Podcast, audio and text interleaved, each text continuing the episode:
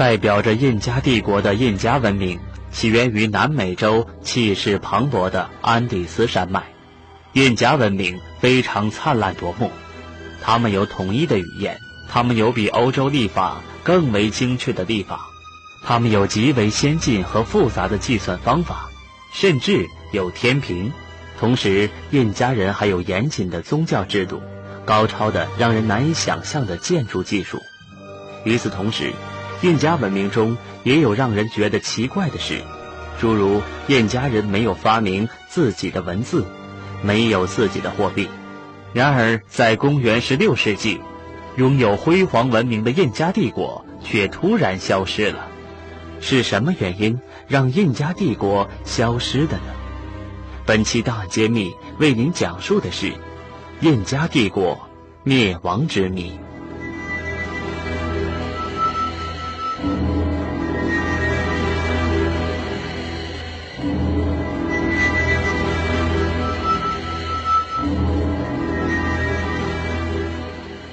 库斯科城内最大的宗教中心是克里坎察太阳神庙。自印加帝国的始祖曼科卡帕克起，到印加罗加为止，历代帝王都居住在这里。太阳神庙是一座长七十米、宽六十米的长方形建筑物，附属有王宫和祭司的府邸。整个庙宇用精心修整的平坦而巨大的石板砌成，为了让空气流通，屋顶造得很高。用茅草盖成，大殿四周的墙壁从上到下全部镶上较厚的纯金片，所以这座神庙得名金宫。在正面墙壁上有太阳神偶像，它是个会有男子脸型，周围环绕着光芒和火焰的用黄金制成的圆片。它面朝东方，在受到初升的太阳光直接照射的时候，就会放射出万道金光。在太阳神偶像的左右两侧，按照古代习俗，在金玉椅上供奉着历代印加王的木乃伊。远远望去，他们就像真人一般。大殿中央只有一个华丽的玉椅，举行典礼时，印加王便坐在玉椅上。印加帝王在这里以太阳神的化身自居，而号令全国，从而把全体印第安人凝聚在一起。这座神庙。后来被西班牙殖民者摧毁，现在其废墟上建有多米尼各教派的教堂。太阳神庙的附近建有五座正方形的小神庙，第一座小神庙供奉着太阳神，第二座供奉众星神，第三座供奉雷神和闪电神，第四座则供奉彩虹神，第五座呢专供祭司使用。据说其墙壁均是用金银宝石装饰的。这些神庙里的金银珠宝全都被入侵的西班牙殖民者洗劫一空了。太阳神庙与五座小神庙环绕在一个名叫太阳广场的庭院周围，庭院中有玉米地和五个喷泉。这种种植的玉米是专供举行盛大祭祀活动时供奉给太阳神的。印加帝王与王公贵族亲自耕耘、播种和收割。五个喷泉的水源是由埋在地下很深的黄金水管引入的，据说是专供印加帝妃婚前沐浴净身用的。泉水盖用纯金制成，上面雕刻有太阳神像。这个黄金水盖后来被一个名叫雷扎桑德的西班牙士兵掠走，他在一个夜晚的狂赌中又将这个金盖输掉了。太阳神庙的西南部有一座献给太阳神的黄金花园，园中的花草树木、飞禽走兽以及人物全是用黄金和白银制成的，甚至连洒满黄金的土地里种植的玉米也是用黄金制作的。相传，西班牙殖民者进入花园后信以为真，直到用手采集花朵时，才发觉全是黄金和白银。库斯科最负盛名的古建筑物是比拉科查宫殿，长一百六十米，宽一百三十米，金碧辉煌，雄伟壮观。内设有祭祀比拉科查的神庙。可惜的是，这座宫殿在西班牙人入侵后遭到毁坏。后来人们花费了一百年的时间，在其遗址上建造了拉孔帕尼亚大教堂，现被托里文夫教会占用。帝都之内还有一座著名的建筑。叫太阳真女馆，印第安语称为阿克利亚瓦西，是专门培养太阳真女的地方。这种机构在印加帝国境内随处可见。太阳真女是接受过专门技术培训的处女，她们貌美如花，举止灵巧优雅，深居简出，保持童真，主要为宗教仪式服务，酿造玉米酒，唱圣歌。跳圣舞，并为神、祭司和印加王编织衣物。库斯科的太阳真女馆在帝国境内规模首屈一指，它长一百二十米，宽六十米，可以同时容纳二百到六百名太阳真女。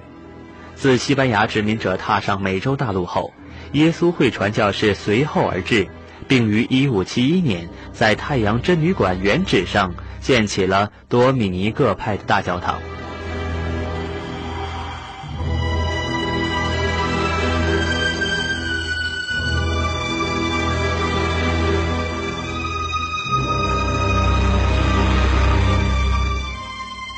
库斯科作为印加帝国的首都，自然有严密的防御体系。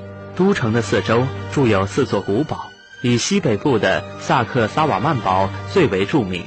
萨克萨瓦曼堡在印第安语中意为山鹰，古堡筑于山坡之上，方圆四平方公里，有三重围墙作为屏障，为挪山而建，墙高十八米，最外面一道周长五百四十多米，全部用巨石垒砌，表面平整，接缝严密，估计使用的巨石总数达三十多万块，最重的一块石头重约二百吨。根据民间传说，古堡始建于一四零零年，历时一百零八年才完工。古堡建成后，印加帝王经常登临驻足，检阅士兵，甚至把它作为行宫，召见大臣，共议国事。在库斯科市郊的群山中，另外还伫立着三座可以俯瞰全城的坚固城堡，以及众多的眺望塔，保卫着首都的安全。至今遗迹依稀可寻。这些古堡所用的巨石是怎样从采石场运来的？又是怎样垒砌起来的呢？当年的印加人具备这种超凡的能力吗？这又是一个未解之谜。如今，库斯科已是一座驰名世界的历史名城。每年六月的最后一周。秘鲁人民都要在此欢庆盛大的民族传统节日——太阳节。一九八零年，库斯科城被命名为世界印第安人的首都，成为全世界印第安人向往的圣地。曾经轰动一时的新闻，悬而未决的事件，人物背后的人物，这里的故事并不简单。档案揭秘，中国国际广播电台环球资讯广播。档案揭秘，在印加帝国到了多拿卡巴克王统治时，造成了印加无以伦比的盛世。多拿卡巴克王死前，把印加帝国分为两部分，传于瓦斯卡尔和阿达瓦尔巴两个儿子统治。但是在一五三二年，兄弟反目。互不相让和战争种下了自取灭亡的种子。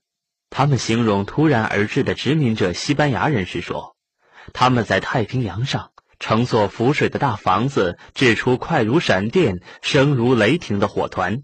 渐渐靠近了，他们看见预言所说的猫眼、尖鼻、红发、白皙的皮肤、蓄着胡须的天使回来了。”印第安人甚至没有抵抗，便现出一座空城，逃逸了。其实他们错了。这一批被认为是神的天使的人，是西班牙征服者皮萨罗和他率领的舰队，由三只帆船和一百八十名士兵组成，还带着两门大炮和五十匹战马。皮萨罗直指印加国的心脏地区。皮萨罗深知。必须擒获印加帝王的皇帝，才可以笼获更多的金银财宝。于是，皮萨罗和他同来的西班牙神父商量后，邀请印加皇帝阿达瓦尔巴前来卡萨马尔卡镇接受天使的蒙召。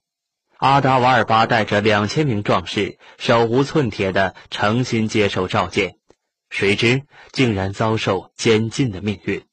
皮萨罗囚禁了印加皇帝阿达瓦尔巴，并将所有的珍宝集中，并冷酷地杀死国王，以除后患。贪得无厌的皮萨罗在杀死国王后，率兵前往印加首都库斯科，企图搜寻更多的宝藏。然而，令人惊讶的是，在库斯科城中，无论是宫殿、神庙，都空无一物，连称为“太阳真女馆”中的百位美女也不知去向了。整个库斯科城成了一个死的世界。究竟印加帝国的人们以及财富为什么会霎时之间消失得无影无踪呢？至今仍令历史学家们费思难解。有一种说法是。印加人民自是抵抗不过刀剑锐利、心思狠毒的西班牙人，于是用竹筏载满国王的木乃伊和国内所有的金银财宝，经向上天祈祷后，把这些昂贵的宝物沉到二百五十米深的迪迪卡卡湖中了。然而仔细思考，印加人难道不敢和一百八十名西班牙人做殊死之战吗？却私下做大迁移，逃向不为世人知晓的高山中，而任由皮萨罗横行霸道吗？这似乎说不通。由于印加人没有发明文字记载，使得遗留下来的问题更具神秘性。又一批学者根据印加人的记录，大胆推测，当时印加帝国虽然拥有高度文明，但却被突袭而来的恐怖瘟疫横扫全国。然而，就算是发生瘟疫，难道当时的西班牙人就具有免疫力吗？即使印加人认命了，纷纷向瘟疫低头，垂手等死，但一千一百万的人口如何能消失殆尽呢？人类的历史绝不会因为年代久远而失去生命。它的鲜活，只要拂去档案上厚厚的尘土，依旧能让世界震惊。秘密，就在这一刻揭示。